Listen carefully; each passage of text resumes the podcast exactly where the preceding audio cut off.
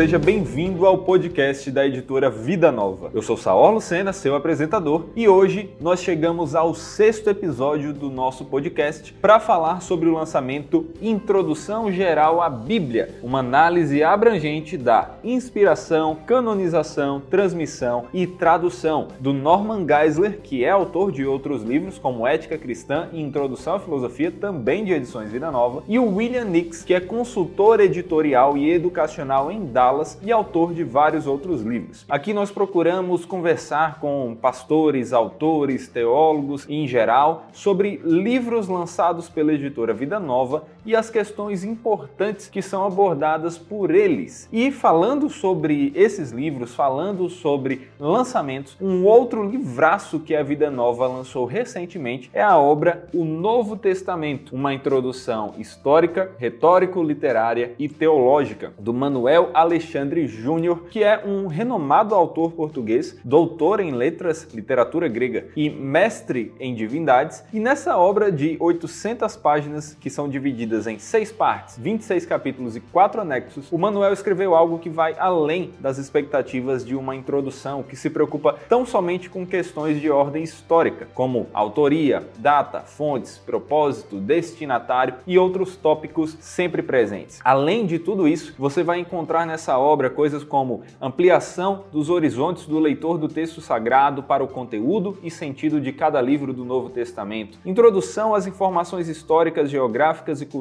necessárias a uma compreensão contextualizada do texto, abordagem de questões críticas de pano de fundo, sobretudo daquelas que são úteis tanto para a clarificação do texto quanto para a solidificação da fé, esboço de princípios hermenêuticos de interpretação que viabilizam uma melhor compreensão das verdades expressas tanto no plano doutrinário quanto no pedagógico e ético e muito mais. Então essa é uma obra que com certeza tem muito a lhe ensinar. Mas agora vamos voltar a falar sobre o introdução geral à Bíblia.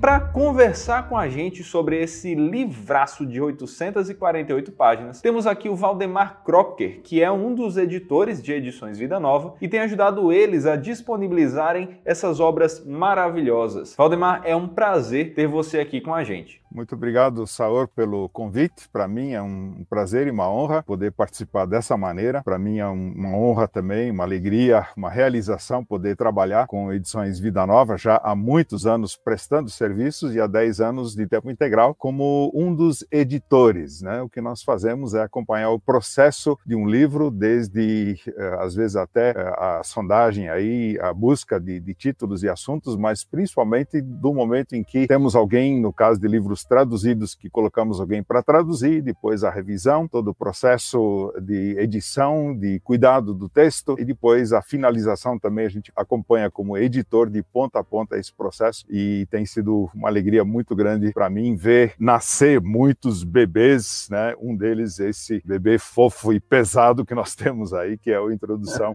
geral à Bíblia. Eu moro em Curitiba, é, sou membro de uma igreja Irmãos Menonitas aqui em Curitiba, como um dos pastores, mas não de tempo pago. Sou é, meu sustento vem do trabalho com edições de Vida Nova. E sou casado há 40 anos com Simone. Temos Daniel, Rebeca e Priscila. A Rebeca casada com Ciro, com dois netinhos, Joshua e Natalie, e a Priscila casada com Roberto. E você falou aí de uma coisa muito importante que é ver o nascimento desses bebês aqui, né, desses livraços que Edições Vida Nova tem disponibilizado para nós. E você foi um dos editores do livro Introdução Geral à Bíblia. Então, nada melhor do que ter alguém que passeou por todo esse livro, deu toda essa edição nele, todo esse trabalho de edição nele, para nos ajudar a entender um pouco sobre o que esse livro fala. Então, você poderia apresentar para a gente de maneira geral aqui um panorama o que é que o Introdução Geral à Bíblia tem para nos oferecer? Bom, em primeiro lugar, tem para nos oferecer uma belíssima capa e capa dura, né? um livro desse tamanho com mais de 800 páginas aí com capa dura. Como o título diz, a ideia é introduzir o leitor aos assuntos gerais da Bíblia. O subtítulo é uma análise abrangente da inspiração, canonização, transmissão e tradução da Bíblia. Então, esses quatro assuntos vão ser os tópicos das quatro partes principais do livro, em que ele trata aí aí eh, os detalhes de tudo isso em 32 capítulos, indo então, como o próprio subtítulo diz na capa, da inspiração da Bíblia, passando pela canonização, parte 2, depois transmissão na parte 3 e parte 4, então a tradução da Bíblia. Então é de Norman Geisler junto com William Nix. Mais um dos livros de Geisler que nós temos na Vida Nova. Tem um de ética e também tem o Introdução à Filosofia. Essa é uma eh, apresentação rápida aí eh, né, desse tijolão. Não, mas uma ótima apresentação. Inclusive, você falou aí do Geisler, mais um livro que nós temos dele aqui disponibilizado por vocês, por Edições Vida Nova. E isso é uma alegria, né? Porque o Geisler é um fantástico autor, é um cara extremamente didático. Então, esse livro, mesmo sendo um livro grande, que às vezes vai assustar alguém pelo seu tamanho, na verdade é um livro extremamente acessível. É realmente uma introdução, sem deixar de ser profunda, sem ser rasa,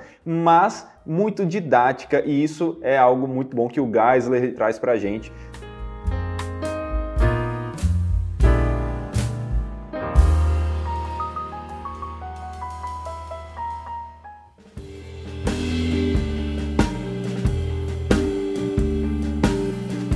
outra coisa que você falou que me chamou a atenção é da estrutura do livro. E aí eu já queria conectar com uma pergunta que faz parte do primeiro capítulo desse livro, Introdução Geral à Bíblia, que é a estrutura da própria Bíblia. Então você falou que ah, esse livro está dividido em tais partes, tem tantos capítulos. E o que é que nós podemos aprender com esse livro, né, sobre a estrutura da Bíblia? Qual é a estrutura da Bíblia? Na verdade, quantos livros tem a Bíblia da qual estamos falando?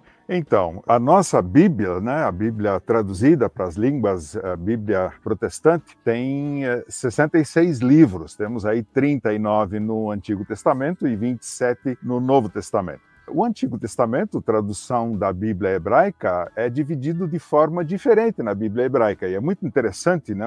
como você falou, Saor, tão didático esse autor, né? que ele apresenta logo de cara o quadro dos livros da Bíblia hebraica, né? dividindo em três partes: a lei, os profetas e os escritos. A lei são os primeiros cinco livros, os profetas são os profetas anteriores e os profetas posteriores. E, para nossa surpresa, entre os profetas anteriores estão os livros de Josué, Juízes, os dois de Samuel, os dois de Reis. Claro, para eles eram cada um desses era um livro só. E depois os profetas posteriores, a maioria deles é mesmo os que nós temos na nossa Bíblia como profetas. E depois vem os escritos, que então tem os livros poéticos, é, depois os cinco rolos, chamados cinco rolos, que são Ruth, Cântico, Eclesiastes, Lamentações e Esther, e alguns livros considerados históricos, como Daniel, que nós consideramos consideramos profeta, Esdras, Neemias e é, Crônicas. Então, essa é a divisão da Bíblia hebraica. Na Bíblia eh, nossa, em português e na maioria da, das línguas né, traduzidas, nós temos aí algumas divisões. Temos aí a lei também, que é a primeira parte. Depois temos sim, sim, sim. Eh, é os livros... ali, né? Isso, é, o Pentateuco, exatamente, né? E depois temos os livros históricos, né? Temos aí, para ficar mais fácil, quem quiser guardar três sequências de três, Josué, Juízes, Ruth, depois Samuel, Reis e Crônicas, cada um com dois livros, e Esdras, Neemias, E Esther. Depois temos os livros poéticos, para nós bem conhecidos também, Jó, Salmos, Provérbios, Eclesiastes e Cântico dos Cânticos, e ainda os profetas. Nós os separamos não em anteriores e posteriores, mas em maiores e menores. E depois de todos esses profetas, né, indo agora para o Novo Testamento, temos aí uma divisão muito fácil, temos os quatro evangelhos, depois um livro histórico, Atos, aí vamos ter as cartas, cartas paulinas e cartas gerais, e o último livro, então, uh, do Novo Testamento, que é o livro de Apocalipse. Essa é a divisão geral que o autor, os autores, no caso, apresentam para nós de como é a nossa Bíblia com os seus 66 livros.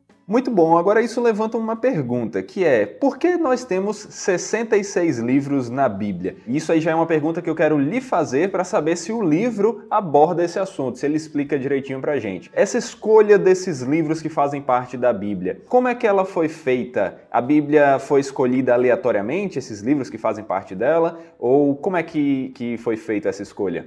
Então, na verdade, até se a gente usa a palavra escolha, fica um pouco complicado, porque foi praticamente uma descoberta que os cristãos e pessoas tementes a Deus, já desde o Antigo Testamento, fizeram ao longo da caminhada. O que, claro, desembocou em, entre aspas, escolhas, né? Mas a descoberta que fizeram do quê? O que, que eles viram nesses livros para dizerem esses são os livros que vão fazer parte, vão ser os livros canônicos. A descoberta foi simplesmente quais livros eram inspirados. E por isso que é tão importante essa questão no livro aqui da inspiração, o tratamento que eles dão à inspiração fazem então uma, uma definição aqui do que é a inspiração e vão dizer então que a inspiração ela é baseada em alguns aspectos que acabam então mostrando que esse livro sim veio do coração, da boca, se podemos usar esses termos atribuídos a Deus, do coração e da boca de Deus. E os elementos assim que definem isso, fazem essa definição teológica de inspiração são a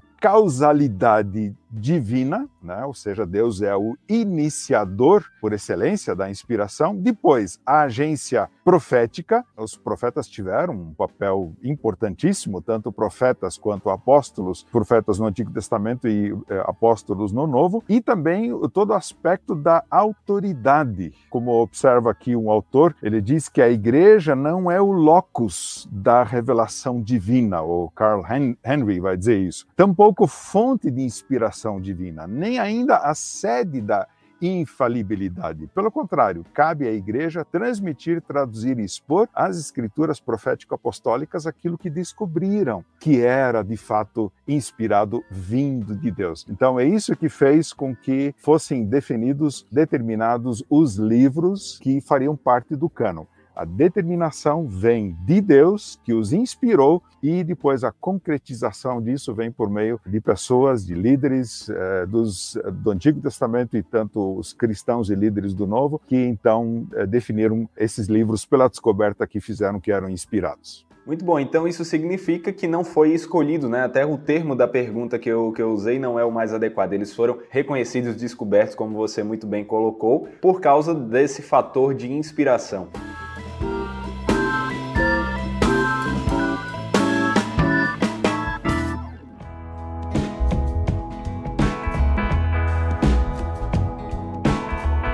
Agora, quando a gente fala de inspiração, a gente ouve muitas pessoas tendo algumas ideias diferentes sobre inspiração. E uma que é muito comum no meio mais geral, de forma mais leiga pelo menos, é a ideia de que a inspiração ela envolveu Deus falando audivelmente ali nos ouvidos dos profetas e os profetas indo lá e anotando assim com pressa para não esquecer nenhuma palavra, ou então como se os profetas tivessem entrado em um transe e aí tivessem sido possuídos ali pelo Espírito e não fossem mais eles escrevendo, mas o Espírito usando a, a mão deles, algo assim. A minha pergunta é: o que é que o Introdução Geral à Bíblia nos diz sobre a inspiração bíblica? Foi algo semelhante a essas duas coisas ou algo diferente? É interessante que há dois extremos aí quando se pensa na inspiração, na infalibilidade, inclusive dos textos bíblicos, há duas posições extremas aí. Uns dizem que o método da inspiração, a forma como Deus se revelou na inspiração aos autores, foi por ditado mecânico, absolutamente mecânico. Eh, poderíamos quase que dizer, né, do que em outro âmbito espiritual é chamado de psicografia, né? Há Olha. também outros que uh, consideram que é um ditado uh, verbal, sim, mas não tão mecânico. E há outros ainda que dizem não, Deus se revelou por meio dos seres humanos falhos e, inclusive, isso acaba uh, significando que há certos erros na Bíblia, no mínimo erros factuais, mas em essência os conceitos não estão errados. Então Deus poderia ter se revelado dessa forma. E é preciso buscar um equilíbrio. Deus se revelou sim, verbalmente. Eh, eu creio que as palavras que estão na Bíblia, e é o que eu entendo o autor dizendo, eu concordo com ele, as palavras que estão na Bíblia são inspiradas, eh, estão na sequência que Deus as queria, em frases formuladas, porque sem formação de frase não há sentido eh, em palavras. Elas soltas, elas, elas perdem grande parte do seu sentido. Então, na formulação que elas estão na Bíblia, são de fato inspiradas inspiradas, mas Deus, na sua sabedoria, no seu poder, sabe como e consegue e pode usar as características individuais de cada autor. Nós vemos estilos tão diferentes, e vemos estilos belíssimos e diferentes entre si dos diversos autores da Bíblia. E aí Deus usou isso, esse aspecto pessoal, para isso fazer parte da maneira dele inspirar os autores e fazê-los registrar a sua palavra. Né? O autor diz aqui na página 50, no que diz respeito, você perguntou de como foi isso, né? No que diz respeito ao uhum. modus operandi da inspiração, é preciso buscar um equilíbrio entre os dois extremos uh, do ditado divino e da falibilidade humana. Esse equilíbrio precisa garantir o produto final, as palavras da Bíblia, e ainda preservar a liberdade e a humanidade dos autores. É, então, esse equilíbrio a gente tem que enxergar nesse processo de inspiração por parte de Deus dos autores bíblicos.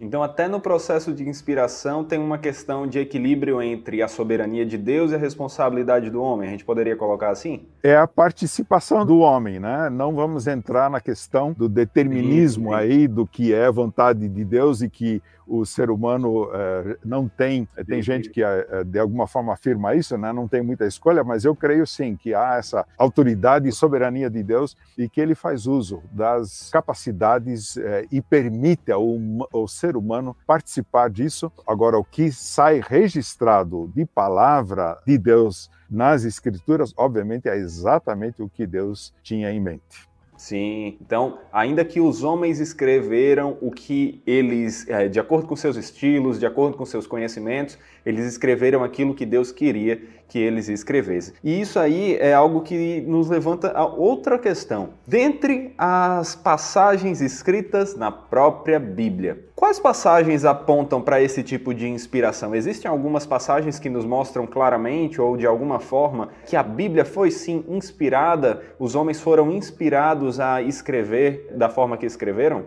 Então, o próprio autor recorre, e para essa pergunta só tem como recorrer à própria Bíblia, né, para responder, e ele vai tratar disso num dos capítulos do livro e vai falar sobre a questão eh, da diferença entre revelação, inspiração e interpretação. Então, quando ele fala de revelação, ele vai dizer, né, temos aí o texto de 1 Coríntios 2, eu já vou abrir para a gente poder conferir isso. Então, 1 Coríntios 2, versículo 10, diz o seguinte: Deus, porém, revelou isso a nós por meio do Espírito. Então, há revelação muito clara de Deus a nós. Então, esse é um aspecto que fala da revelação, da iniciativa dele. Depois, temos aí 2 Pedro, capítulo 1, 20, 20 e 21, um texto muito usado nessas situações. Primeiramente, porém, saibam que nenhuma profecia da Escritura provém de interpretação pessoal, porque nunca jamais qualquer profecia foi dada por vontade humana, entretanto, homens falaram da parte de Deus movidos pelo Espírito Santo. Então aí vem a inspiração, foram movidos pelo Espírito Santo e falaram da parte de Deus. Depois, continuando eh, ainda no capítulo 2 de 2 Coríntios, diz nos versículos 14 em diante: Ora, a pessoa natural não aceita as coisas do Espírito de Deus, porque lhe são loucura, e ela não pode entendê-las, porque elas se discernem espiritualmente. Porém, a pessoa espiritual julga todas as coisas, mas ela não é julgada por ninguém, pois quem conheceu a mente do Senhor para que o possa instruir, nós porém temos a mente de Cristo. Então aqui já está falando do estágio seguinte, que é interpretação. Temos primeiro revelação, Deus toma a iniciativa, por meio da inspiração, fala da sua parte a nós, por meio do Espírito, e nós então temos essa tarefa da interpretação. Ah, eu ia mencionar ainda também, nós temos aí Jesus mesmo tomando uma posição muito clara em relação a isso, quando Jesus diz em João capítulo 16, versículo 17: Porém, quando vier o Espírito da verdade, ele os guiará em toda a verdade. Ele não falará por si mesmo, mas dirá tudo o que ouvir e anunciará a vocês as coisas que estão para acontecer. Ora, já tinham a revelação do Antigo Testamento, Jesus confirma a lei, os profetas e os escritos, e aí agora ele anuncia aos seus discípulos que eles vão receber do Espírito a revelação daquilo que ainda falta para fechar a Bíblia, o todo canônico. Então, as escrituras apontam para essa inspiração e tudo mais. Agora, isso é um assunto pacífico, é um ponto pacífico no meio teológico, na história em geral e na atualidade, ou existe algum debate? O que é que o livro fala sobre isso? Então, aí nós temos aí uma série, inclusive, de capítulos no livro que vão tratar de muitas interpretações dessa doutrina da inspiração já na história da igreja, já desde o começo da história da igreja tem várias declarações de pais da igreja, os pais pré-nicenos e nicenos, quando se cita que Justino, mártir, considerava os evangelhos a voz de Deus. E depois ele diz também a respeito das escrituras: não devemos supor que a linguagem procede de homens que foram inspirados, mas da palavra divina que os moveu. Né? Isso no ano 165. Ele morreu no ano 165. Então, antes disso, ele uh, registrou isso. Temos aí então várias declarações do que as pessoas pensaram ao longo da caminhada. E um detalhe importante aqui, Saor, é dizer e registrar que nós temos uma primeira afirmação de uma régua de um cânon, de uma lista oficial e canonizada dos livros, nós temos em Atanásio, de Alexandria. Né? Ele é conhecido pelo epíteto de pai da ortodoxia. E ele foi o primeiro a usar o termo cânon para se referir aos livros do Novo Testamento. Ele chamou, inclusive, esses livros de fonte de salvação. Então temos aí registro, gente, uh, o livro é rico riquíssimo em detalhes desse tipo de informações né, ao longo da história da igreja. E essa primeira etapa, que ele uh, resume no capítulo 7 do livro, vai terminar então justo antes da reforma. E aí, olha só, Sauro, o que é que uh, aconteceu com Lutero? Ele faz o fecho de um capítulo antes da reforma para dar uh, o tom de como vai ser o capítulo Doutrinas de Inspiração desde a reforma. E aí ele diz o seguinte: que os conciliaristas recorreram à Bíblia contra o Papa. E na disputa de Leipzig, em 1519, quando João Eck disse a Lutero que seu ensino trazia consigo o vírus da Boêmia, já que confiava mais nas escrituras sagradas do que nos pontífices supremos, nos concílios, nos doutores e nas universidades. Olha que coisa impressionante. Isso é vírus. Confiar mais nas escrituras do que em pontífices, concílios, doutores e universidades. Então, vejam só o que, que Lutero respondeu. Lutero respondeu que não desprezava as opiniões dos mais ilustres pais, mas que era necessário dar a preferência às escrituras inteligíveis. A autoridade das escrituras está além de toda a capacidade humana. Assim, foi a transição de antes da reforma para a época da reforma. Na época da reforma mesmo, o, o, um dos grandes solas da, da reforma né, foi o sola scriptura, porque houve essa volta às escrituras. E aí ele faz um, algumas afirmações bem concisas, precisas dessa época, eh, citando alguns dos eh, líderes eh, da reforma. Na Dieta de Worms, Martinho Lutero afirmou que nada pode ser afirmado em relação à fé que contradiga ou que vá além das escrituras ou da razão evidente. Aí depois ele segue. O Rico Zwinglio tomou posição com base no mesmo argumento durante a primeira disputa em em Zurique diante do Conselho da cidade em 1523. Ele continua dizendo que João Calvino teve que lutar com a mesma questão. E olha só que coisa interessante. Eu, como descendente dos anabatistas, né, como menonita, gostei dessa frase aqui. Ó. Os anabatistas foram, entre todos os partidos, o mais fiel às escrituras no período da reforma. O pessoal realmente levou muito a sério a questão das escrituras. Menos Simmons foi um deles. Ele escreve que ele analisou toda a questão da ceia ceia, como ela era interpretada, do batismo de crianças, ele dizia: não consigo encontrar sustentação nas escrituras para isso. E a questão do batismo, quando ele viu alguém da sua aldeia ser morto como mártir logo depois de ter sido batizado, para ele foi o ponto determinante para sua decisão depois de um processo de 10 anos de reflexão sobre toda essa novidade que estava aparecendo na Europa, especificamente vindo para os lados da Holanda.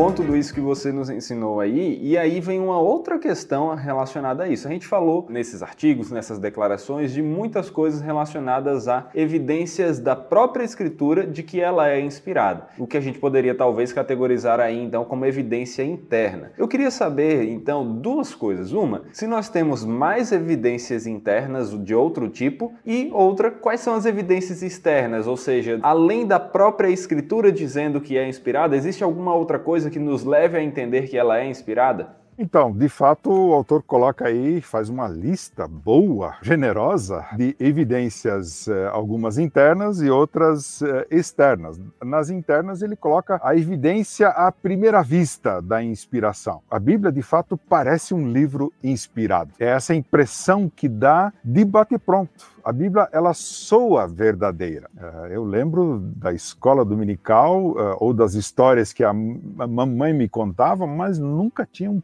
pingo de dúvida da veracidade daquilo. Podia até tentar imaginar como era possível acontecer aquilo, mas nunca duvidava da veracidade. Depois, a própria evidência do testemunho do Espírito Santo. Ele também confirma a veracidade, a própria inspiração, a origem né, dessa palavra, porque afinal vem de um Deus em três pessoas e o Espírito Santo nos confirma isso. Depois, eh, um dos elementos assim muito interessantes, também colocados aqui na, nas as evidências internas, é a capacidade de transformação da Bíblia. Quem lida com pessoas, a começar por aquela pessoa do espelho, que eu vejo todo dia, consegue perceber a capacidade do poder, de, né, esse poder de transformação da Bíblia na vida das pessoas. Né? Tenho muitos amigos, vários deles que eu pude, de alguma maneira pessoal, levar para Jesus, participar dessa entrega para Jesus, e eles são testemunhas vivas uh, dessa evidência da palavra, do poder de transformação. Depois, a evidência da unidade da Bíblia. Como é possível um livro escrito por 40 eh, autores aproximadamente, ao longo de mais de 1.500 anos, né, 66 livros diferentes e ter essa unidade de propósito, essa harmonia, essa coerência. Isso é realmente incrível, né? Como tantos autores espalhados aí por tanto tempo, como eles não se contradizem, né? Até porque quando as pessoas tentam dizer que a Bíblia tem alguma contradição, o que a, a gente encontra na maior parte das vezes ali, né, é, são aparentes contradições, são coisas que, que a gente consegue entender a partir de um estudo. Então isso é um detalhe que também me chama bastante atenção. E aí ele continua aqui com as evidências externas. Uma delas é a evidência da historicidade da Bíblia. É, e ele vai aqui fazer é, alguns comentários é, sobre como a Bíblia suporta bem uma investigação histórica criteriosa, como a arqueologia já demonstrou tantas coisas, como um dos grandes arqueólogos, William F. Albright, disse: não há dúvida de que a arqueologia confirmou substancialmente a historicidade da tradição do Antigo Testamento. Né? Eu estive lá em Israel algumas vezes e é impressionante as coisas que a gente vê ali que contam essa história. Em alguns casos de, é um encontro com 4 mil anos de história. Isso é de fato é, impressionante. É, o outro grande arqueólogo também, Nelson Gluck, vai dizer: pode-se afirmar categoricamente que nenhuma descoberta arqueológica jamais contrariou uma referência bíblica. Impressionante isso. Então, olha aí, arqueólogos, né? Né, pessoas aí no meio histórico, né, de análise de fatos, de evidências externas, também falando que as escrituras são palavra de Deus, são inspiradas nelas, nós não temos evidências contrárias a isso. Exatamente. Não vou nem citar todas as outras externas aqui, porque a lista vai até 12, mas só vou ressaltar algumas. Olha. Por exemplo, é, evidência das profecias. Profecias cumpridas, então, nem se fala, né? A lista enorme que a gente tem. É, a influência da Bíblia ao longo da história. Uma coisa que me chama muita atenção, que ele listou aqui, é a evidência da integridade dos autores humanos você vê um Oséias contando uma história que não é fácil de contar da vida pessoal, né? E ele tem toda essa integridade, essa franqueza de contar isso. E outros argumentos mais, poderíamos citar aqui eh, a, a evidência de milagres, que ele também coloca na lista, tantas as evidências da inspiração, da origem da Bíblia como vinda uh, do próprio Deus.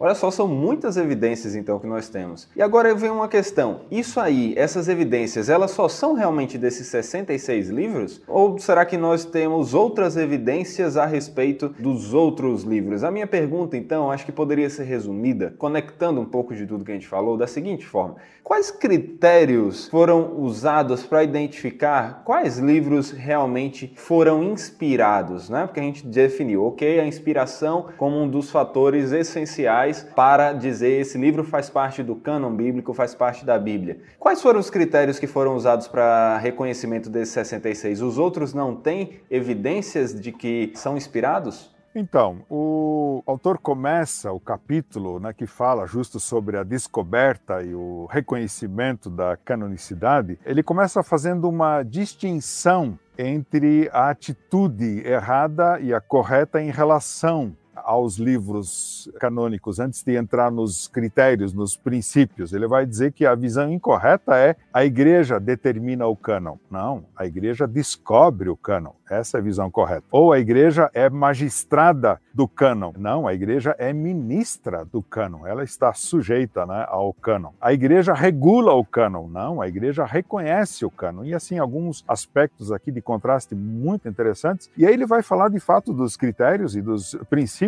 envolvidos. O primeiro que ele cita é que o livro foi escrito por um profeta de Deus. Essa é uma pergunta que se faz. Aliás, deixo, antes de entrar nisso, já dizer que a convicção convicção do Geistler, e eu eh, realmente concordo com isso, é que os livros bíblicos, eles eram reconhecidos de maneira geral logo depois de serem recebidos. Uma profecia que era, claro, o profeta falava ao longo de um período e depois resumia e registrava tudo aquilo, e na sua comunidade aquilo logo é, passava a ser reconhecido como inspirado, como vindo da parte de Deus. Então, a primeira pergunta é se o livro foi escrito por um profeta de Deus ou no Novo Testamento então, por um apóstolo ou por alguém relacionado a um apóstolo. Esse é um, um critério importantíssimo e fundamental. O segundo é o autor foi confirmado por atos de Deus. Temos aí anúncios já desde Deuteronômio avisando que o profeta que falar algo que não se concretizar, é, é, obviamente não é digno de confiança. Então, para ele ser provado como profeta, ele precisa ter seus atos confirmados por Deus. Depois, o terceiro princípio que ele cita aqui, a mensagem que esse autor falava, de fato, falava a verdade a respeito de Deus, dos conceitos, dos princípios relacionados ao reino de Deus, ele está falando a verdade, é algo que no todo tem harmonia, tem sincronia, tem ressonância. Depois, o quarto, é possível ver o poder de Deus nele, nesse autor. Esse é um belo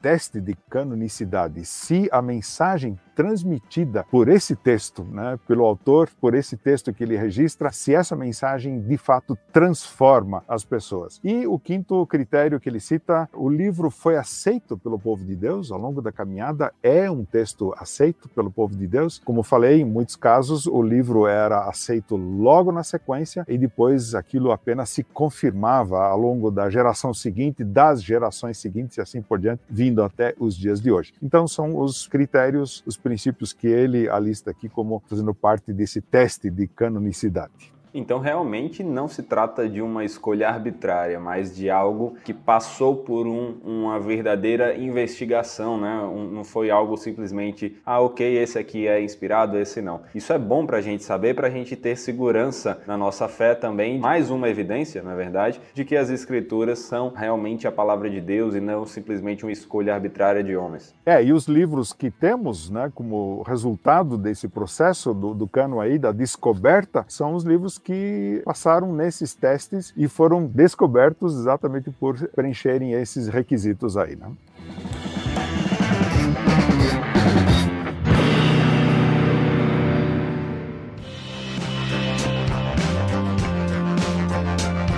Bom demais, Valdemar. Esse realmente é um livraço, é um livraço aí. Eu fiquei muito interessado nele, mas eu queria justamente perguntar: esse é um livro para um público específico? É somente, sei lá, para pastores ou para alguém que está querendo estudar de maneira mais profunda? Ou ele serve para outros públicos também? Para quem é este livro? Pois eu ia dizer, Saur, que é um, um livro para três públicos, eu diria. O primeiro, evidentemente, pessoa eh, que quer eh, mais informação especializada, detalhada, tem muito aqui. Hoje, dando uma olhada mais uma vez no livro para nossa conversa, eu percebi que eu passei todo o livro, fiz uma leitura de revisão completa e quanta coisa eu não tinha conseguido ali captar para guardar mesmo. Então, é muita informação. Então, o especialista aí vai aprender e confirmar muita informação que ele já tem, mas vai aprender muito mais ainda. O segundo público é aquele que quer respostas para algumas questões básicas, por exemplo, essa dos princípios eh, de inspiração, né? Como foi que eles descobriram que esses livros eram inspirados? Vai ler aquelas páginas e vai ver que é fácil de entender. Não é uma linguagem técnica rebuscada, difícil. Não é, é muito é, simples e, e, de fácil compreensão.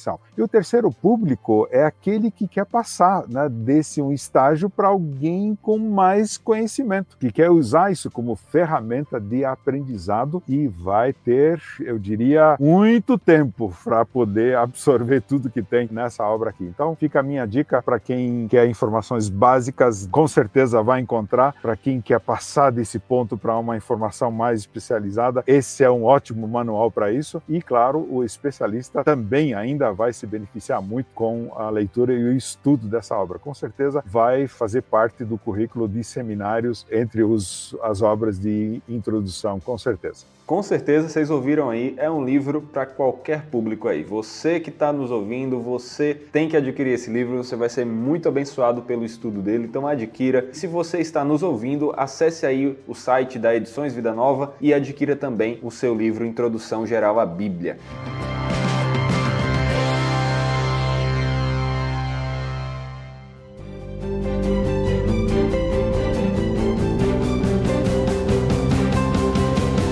Valdemar, muito obrigado por essa conversa, muito obrigado por navegar com a gente por esse livro, nos mostrar um pouco de tudo que ele tem a oferecer, respondendo algumas perguntas que levantamos aqui, mas de uma maneira maestral. Obrigado pela sua participação conosco. Com prazer, eu que agradeço a oportunidade e com certeza tem muito mais coisa para viajar nesse livro aí que a gente não tem tempo para tratar hoje. Mas obrigado, Saúl, pela oportunidade. Deus abençoe você no seu ministério, seu trabalho aí e a família toda. Amém, amém. Deus abençoe você no seu ministério também, no seu trabalho em Edições Vida Nova, sua família. Abençoe também sua vida aí de forma geral. E você que está nos ouvindo também fique ligado nos próximos podcasts de Edições Vida Nova. Siga-nos na, nas suas principais redes aí, nos seus principais podcasts. Então é isso aí. Até a próxima e valeu!